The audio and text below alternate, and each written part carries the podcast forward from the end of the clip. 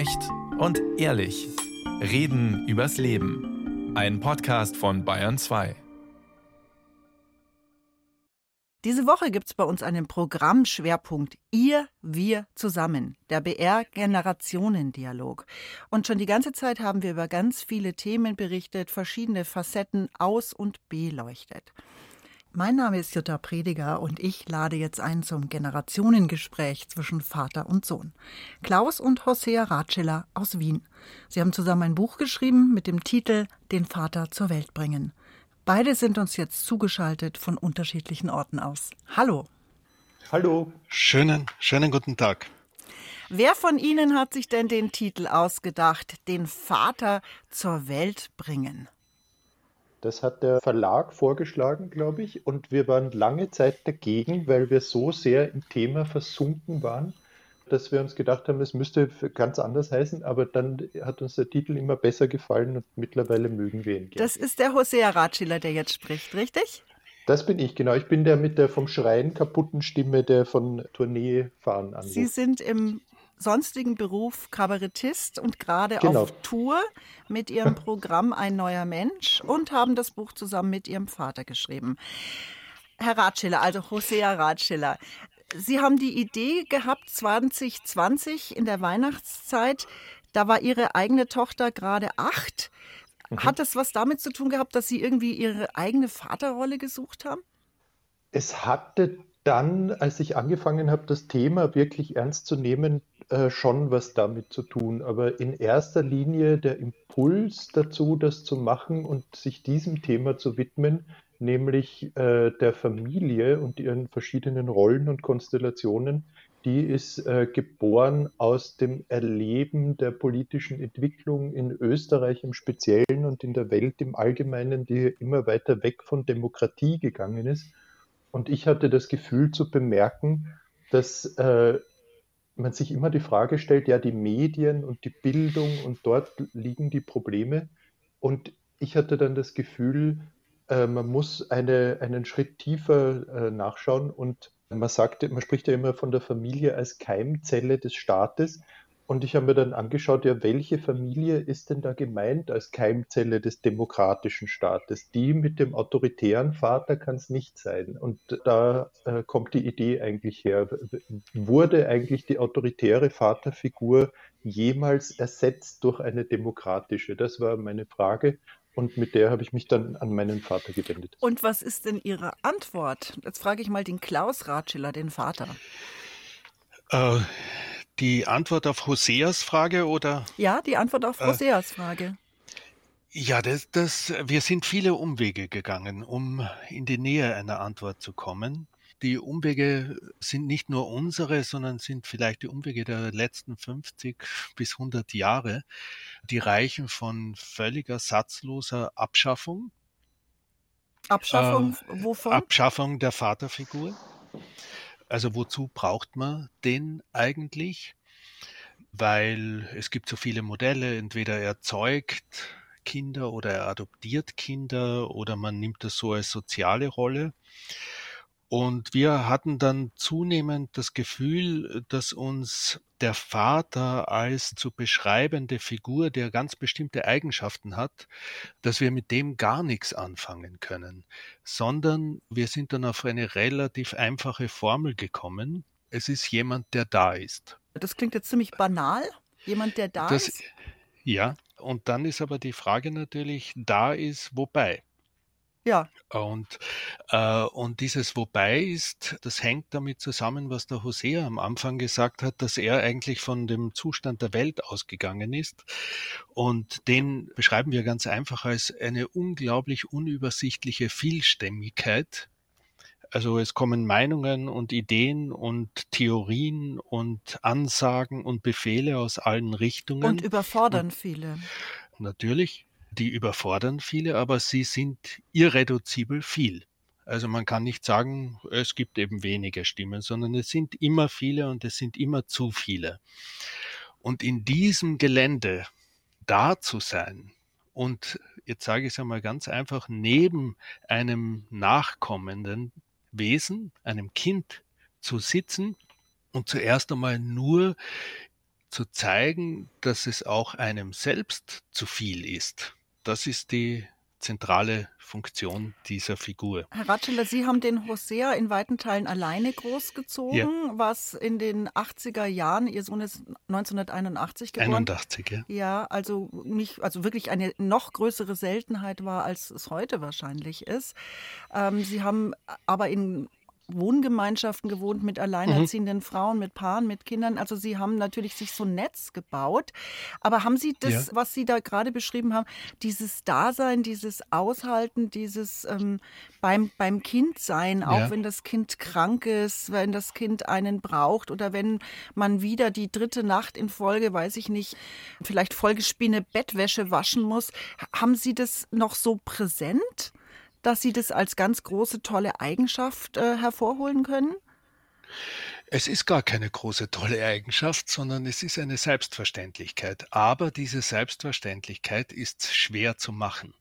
Also weil, weil man braucht Zeit dafür, dass man da ist. Und die allermeisten haben die Zeit einfach nicht. Und ich hatte Hosea ungefähr dem, ab dem Alter von fünf, also er war fünf, äh, war er dann ausschließlich nur noch bei mir. Sie haben ihn mit Anfang Glück, 20 gekriegt. Sie waren ein ganz junger genau, Vater. Gell? Genau, ja, mhm. stimmt. Und äh, ich hatte einfach Glück, ich hatte Zeit. Also, weil das hängt damit zusammen, dass ich erstens noch gar nicht fertig studiert hatte, als äh, Hosea auf die Welt kam. Und als Student hat man eine viel flexiblere Zeiteinteilung als mit einem festen Job. Und dann habe ich so am Rande der Universität dahin gearbeitet. Das waren günstige Zeiten in den 80er Jahren. Und im Zweifelsfall war mir die Zeit immer wichtiger als die Arbeit. Mhm. Jetzt fragen wir mal, Hosea, empfinden Sie Ihren Vater als richtig guten Vater, als Vorbild auch für Sie? Das ist ein, ein weites Feld, aber ähm, also. Ja, Sie haben ein Vaterbuch mit ihm schreiben wollen. Ja, aber das äh, nicht, weil er sozusagen, äh, naja, das, jetzt müsste man klären, von welchem Vater man da spricht und welche Anforderung, welches Anforderungsprofil man da hat. Und ich hatte immer das Gefühl, dass äh, der Klaus, äh, obwohl er äh, wirklich viel weiß und sich für viele Sachen interessiert, mir nie das Gefühl gegeben hat, ich sei dumm oder ich darf nichts sagen, weil ich sollte zuerst mal zuhören äh, oder so ähm, sondern ich durfte immer auch was sagen und dann musste ich es zuhören sozusagen. Also es wurde mir nie der, der Mund verboten und umgekehrt war der Klaus immer auch da für meine Anwürfe und wenn ich mal was zu sagen zu haben geglaubt habe oder tatsächlich was zu sagen hatte, dann äh, ist er zur Verfügung gestanden als Gegenüber. Das finde ich sehr toll. Und auch wenn man so lang zusammenlebt, noch dazu in so einer Vater-Sohn-Konstellation, da ergeben sich ja viele Konflikte und da gibt es dann einiges aufzuarbeiten und der Klaus hat sich dem nie entzogen. Er hat also sich der, gestellt, der war, er war da. Genau, und das rechne ich ihm sehr hoch an. Ich weiß, dass ich davon wahnsinnig profitiert habe und dass mir das eine Stabilität gibt im Leben, die ich nicht hätte, wenn das nicht so gewesen wäre. Sie sagen so selbstverständlich der Klaus. Sie, Sie nennen ihn ja. auch selber so? Ja, der, das, er, der heißt so. Ja, aber Sie haben nie Papa oder Papi gesagt. Doch, wir hatten schon so Konjunkturen, oder, Hosea? Aber meistens äh, hat er zu mir äh, Papa gesagt, wenn, wenn er irgendwie sauer war. Ah, mit Distanz war es dann der Papa. Aber ja. Herr Rattler, wie wollten Sie denn ja. von Ihrem Sohn Hosea genannt werden? Äh, Klaus. Warum? Ach, Hosea hat, hat schon gesagt, weil ich so heiß. Äh, es, es, gibt nichts Schrecklicheres für mich, äh, als wenn der Vater zur Mutter Mutti sagt oder umgekehrt. Und also ich habe seine Mutter einfach auch bei ihrem Namen genannt und sie mich beim Namen.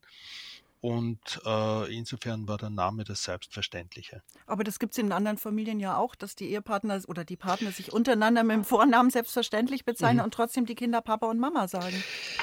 Das stimmt. Äh, also gerade Namensfragen sind tiefe Fragen. Also das stellt ja so eine Art Augenhöhe dar, oder? Es, ja, und es ist Ausdruck einer, einer wirklich tiefen Skepsis, äh, die ich hatte in den 80er Jahren äh, gegenüber dem Familienmodell. Ja, Papa, Mama, Kind. Also äh, man sagt ja auch nicht äh, Papa zum Klaus und äh, Kind zum Hosea, sondern man sagt, das Kind nennt man beim Namen und man sagt ja nicht Kind, komm her, sondern das Kind beim Namen, als wäre der Name etwas weniger würdevolles als die soziale Rolle. Also, und dann waren Eigennamen sind sozusagen Ausdruck von, ja, Sie sagen es, Augenhöhe, Gleichberechtigung. Wir sind alle gleichermaßen äh, Menschen auf dieser komplizierten Aber, Welt. Herr Ratscheler, haben Sie nicht Ihrem Sohn als Vater auch bestimmte Rahmenbedingungen vorgegeben, für ein bisschen Richtlinie gesorgt im Leben? Natürlich manches auch verboten und verbieten müssen? Natürlich. So ein Vater äh, ist ja dann auch irgendwo Respektsperson? Ja, man kann das so sehen, dass der Vater diese Gesetze und so weiter erlässt, glaube ich aber nicht, weil eine ein Laternenpfahl ist auch ein Gesetz, lauf nicht gegen mich.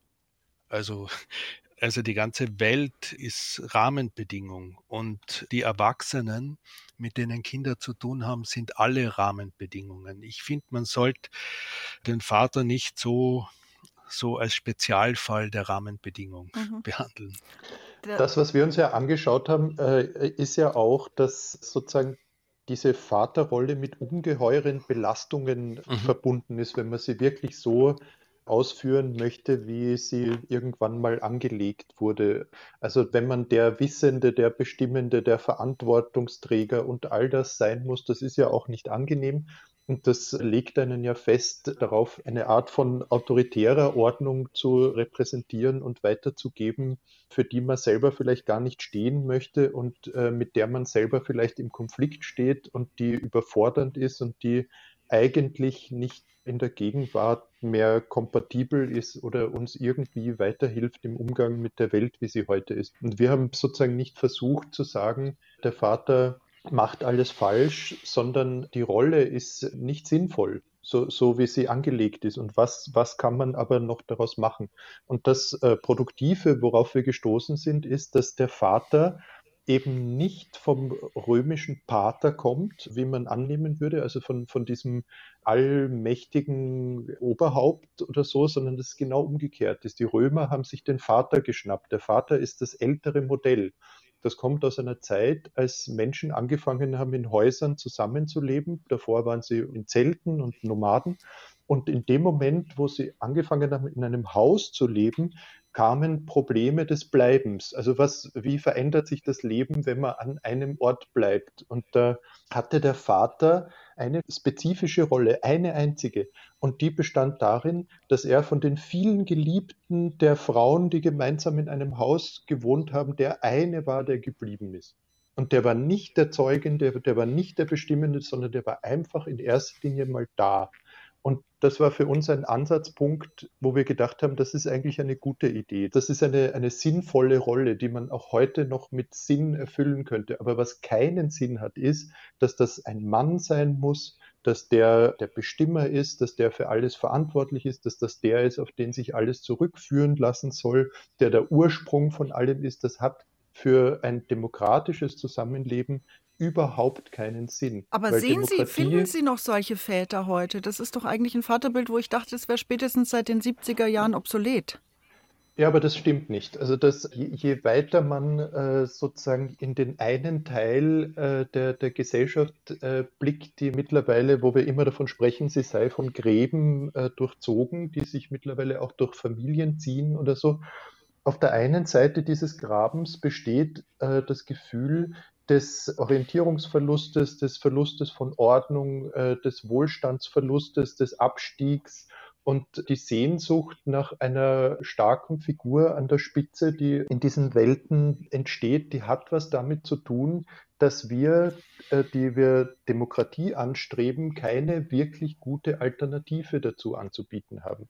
Und da äh, wollten wir sozusagen mit dem Buch ein bisschen mithelfen. Mhm. Wir haben in den, in den 70er Jahren durch Justizreformen eine Annäherung äh, erzielt, was Gleichstellung betrifft, aber wir haben sie in den Mythologien, die wir uns selber weitergeben und die, mit denen wir uns unser Leben erzählen, haben wir diesen Fortschritt nicht fortgesetzt. Klaus Ratschiller, Sie haben in den 80er Ja. und 90er Jahren Ihren Sohn zum großen Teil alleine großgezogen. Jetzt haben Sie das Buch mit Hosea zusammengeschrieben über die Vaterrolle. Haben Sie vielleicht sich selber da drin dann auch wiedergefunden? Haben Sie es ganz automatisch damals schon so gemacht, wie es ein guter Vater machen sollte? Ähm, Sie dürfen sich auch das- selber das- loben. äh, Ja, es Nein, ist, glaube ich, ich will- viel ich will- komplizierter. Äh, nein, ich, ich würde gar nicht zum Lob greifen, sondern, sondern gern dort fortsetzen.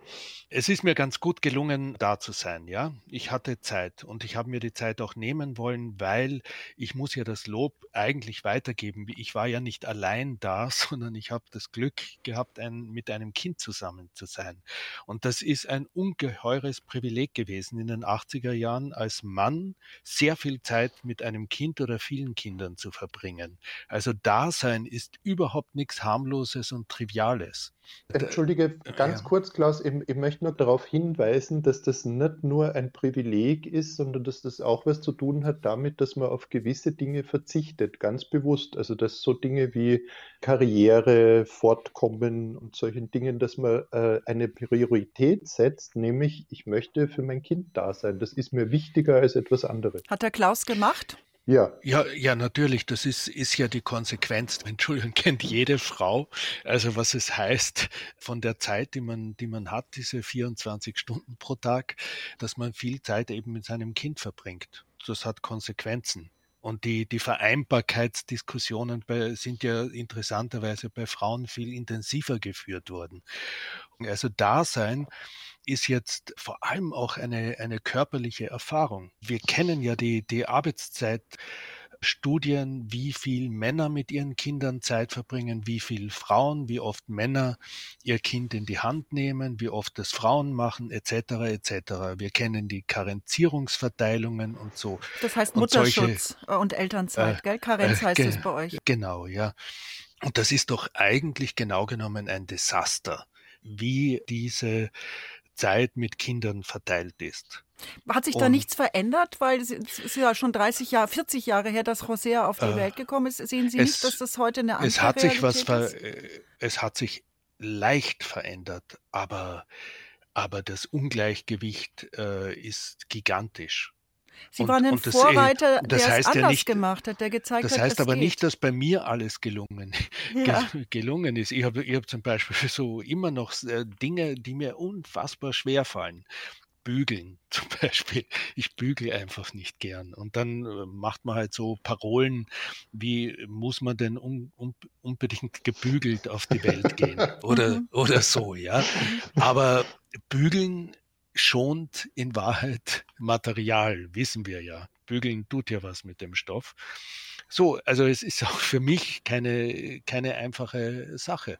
Sie sind ja nochmal. Vater geworden. Also 30 Jahre ungefähr später, nachdem Hosea auf die Welt gekommen war, haben Sie eine Tochter bekommen. Die ist nur ganz Ja. wenig älter als die Tochter von Hosea. Und wie haben Sie, wie sind Sie jetzt nochmal Vater? Sind Sie jetzt ganz anders als früher oder im Prinzip genauso nur älter? Es ist verblüffend wie anders, ja. Es ist verblüffend. Und, und einer der Hauptgründe ist, dass ich jetzt äh, verheiratet, also Papa, Mama, Kind, also Kleinfamilie. Was Ihnen so früher Angst gemacht hat? Ja, und ich glaube nach wie vor zu Recht.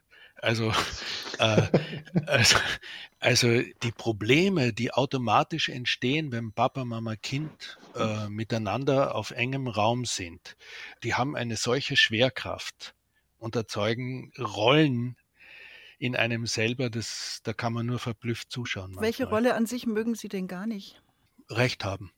Machen Sie das jetzt öfter als früher?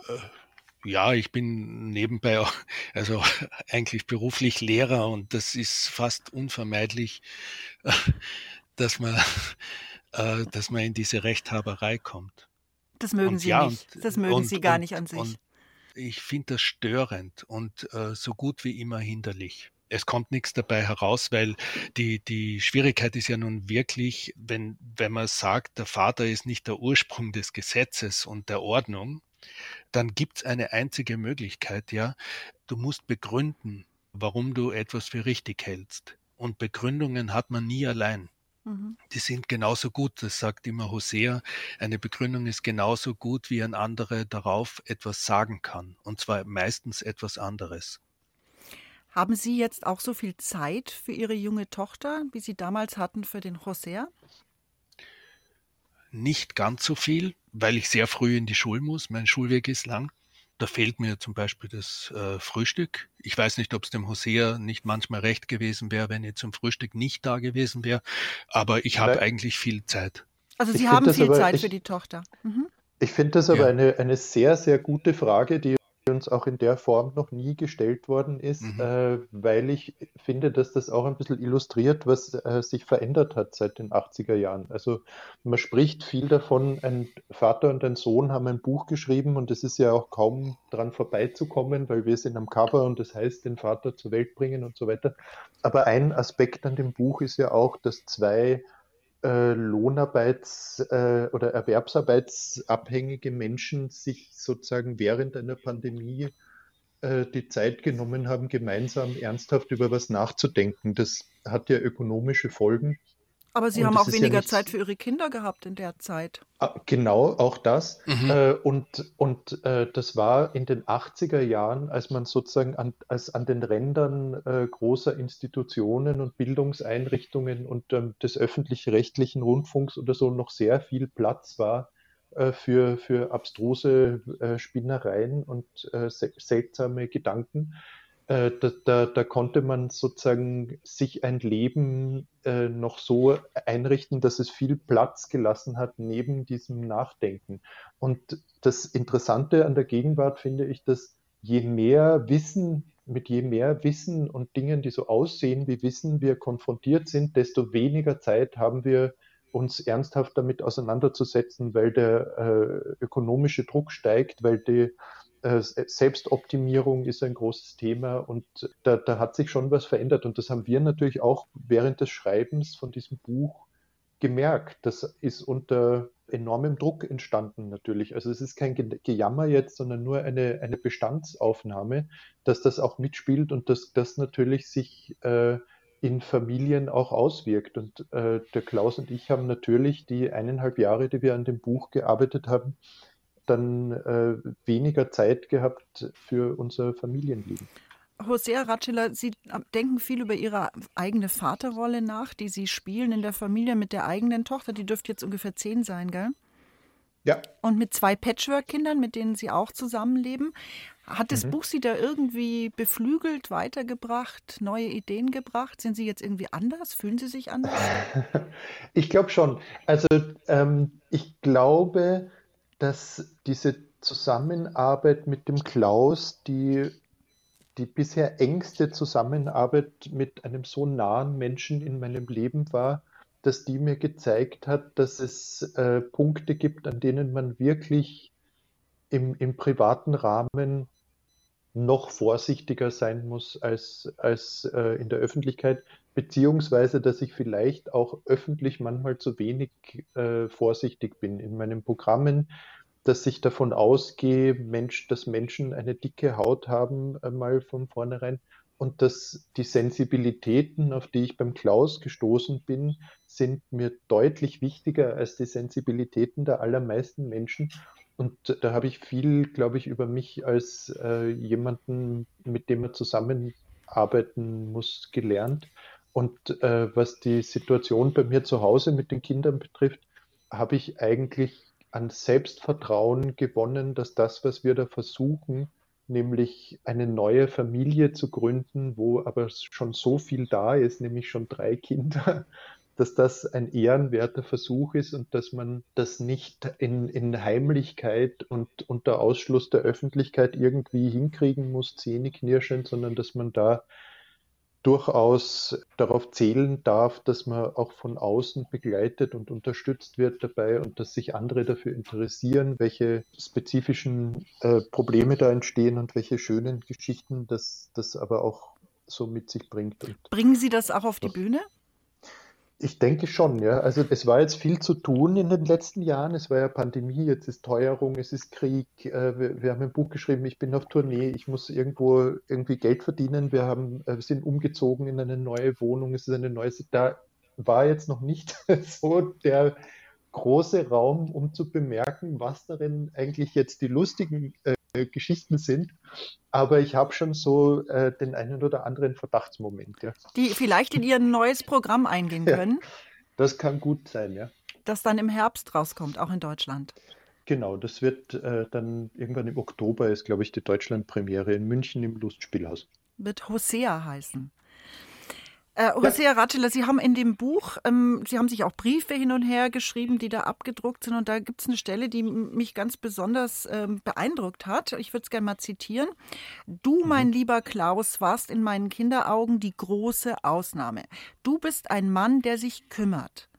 Warum konntest du damit nicht stolzer umgehen? Was hat dich zurückgehalten? Das klingt wie Kritik an ihrem Vater, dass er so ein bisschen introvertiert ist und nicht der, der Mann, mit dem man auch mal als Kind so ein bisschen angeben kann mit dem Papa. Ja, das habe ich mir natürlich gewünscht. Also ich, ich hätte mir gewünscht, dass er A, viel Zeit hat, B, interessant, lieb und geduldig ist und C, aber eine Krawatte um hat und im Beruf erfolgreich ist und mit Aktentasche nach Hause kommt, so wie die anderen Väter, die ich mir vorgestellt habe und wo ich nie bis heute keinen einzigen davon kennengelernt habe. Die gibt's nicht? Nö. Aber also, so ein bisschen. Ich wüsste nicht, also ich, ich habe bis jetzt keinen kennengelernt. Die gibt es wahrscheinlich. Der ehemalige österreichische Bundeskanzler äh, Christian Kern war einer der wenigen Männer in der Öffentlichkeit, äh, von, äh, die ich jemals mitbekommen habe, der einerseits ohne Scham davon erzählt hat, wie erfolgreich er im Beruf war und gleichzeitig aber auch davon, wie gern er alleinerziehender Vater war und wie wichtig ihm das ist. Also hätten Sie gern so ein, bisschen, so ein bisschen Kern in Ihrem Vater Klaus gehabt? Eher Bundeskanzler. Ja, ich glaube auch, ja. Ich glaube, es war ein sehr viel simplerer, simplerer Wunsch. Sind Sie durch das Buch jetzt als Vater und Sohn noch mal näher zusammengerückt? Also wenn das überhaupt noch möglich ist? Oder hat es Ihnen dann auch mal nach anderthalb Jahren gereicht? Dann hat dann der José vom Klaus eine Pause gebraucht und andersrum? Ich glaube, wir sind phasenweise noch lebendiger geworden. Also und, ja. und Lebendigkeit besteht, besteht darin, dass man nun wirklich beinahe, es gibt praktisch nichts mehr, worüber wir nicht reden können. Und es gibt nichts mehr, worüber wir auch nicht schweigen können. Also wir, wir, wir haben Abstand, dann nähern wir uns, dann sind wir wieder weiter auseinander. Es ist, ich habe so das Gefühl, wir suchen nicht mehr die richtige Einstellung zueinander, sondern wir tun einfach. Sie machen es einfach. Dann kann ich nur sagen, ja. herzlichen Glückwunsch. Das waren Josea Ratschiller und sein Vater Klaus Ratschiller, die nämlich gemeinsam ein Buch geschrieben haben. Den Vater zur Welt bringen heißt das. Und das war unser Generationendialog hier auf Bayern 2. Ich bedanke mich ganz herzlich, dass Sie mitgemacht haben. Vielen Dank. Schönen Vielen Dank. Es war sehr schön.